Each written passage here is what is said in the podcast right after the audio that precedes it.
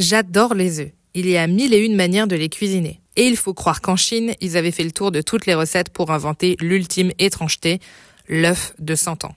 Mais c'est quoi alors? Eh bien, je vais vous le dire dans ce podcast. J'ai déjà annoncé dans l'intro d'où vient l'œuf de 100 ans. Cette spécialité est chinoise. Au départ, vous voyez à quoi ressemble l'intérieur d'un œuf. Le blanc est liquide et translucide, le jaune est crémeux. Jusqu'ici, tout va bien. L'œuf de 100 ans, lui, a un jaune couleur verdâtre tirant sur le noir et un blanc qui s'est transformé en gelée brune, voire marron. Il ressemble clairement à un œuf sorti tout droit de l'enfer. Alors, quel est le procédé?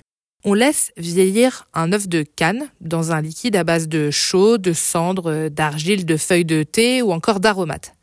Après une courte ébullition de ce mélange, on y plonge l'œuf pour le laisser macérer.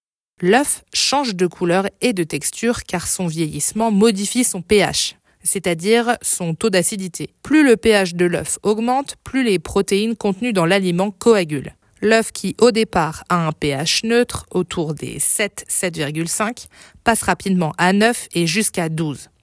Cet œuf va macérer comme ça pendant plusieurs semaines, et non pas pendant 100 ans, comme pourrait le laisser présager son nom. Les Chinois ont autre chose à faire que de poireauter un siècle pour manger un œuf. On l'appelle Paidan en Chine. Son nom d'œuf de 100 ans vient des Occidentaux, qui, en voyant son aspect si particulier, ont pensé que l'œuf avait été conservé très très longtemps. L'œuf de 100 ans remonterait au temps de la dynastie Ming on le mange froid, il dégage une odeur d'ammoniac et aurait un arrière-goût de pourri. Vous trouvez ça peu ragoûtant? Écoutez, en France, il y a des fromages qui refoulent comme jamais. Et le Roquefort, c'est de la moisissure sur du fromage de brebis. Alors, qui sommes-nous pour juger?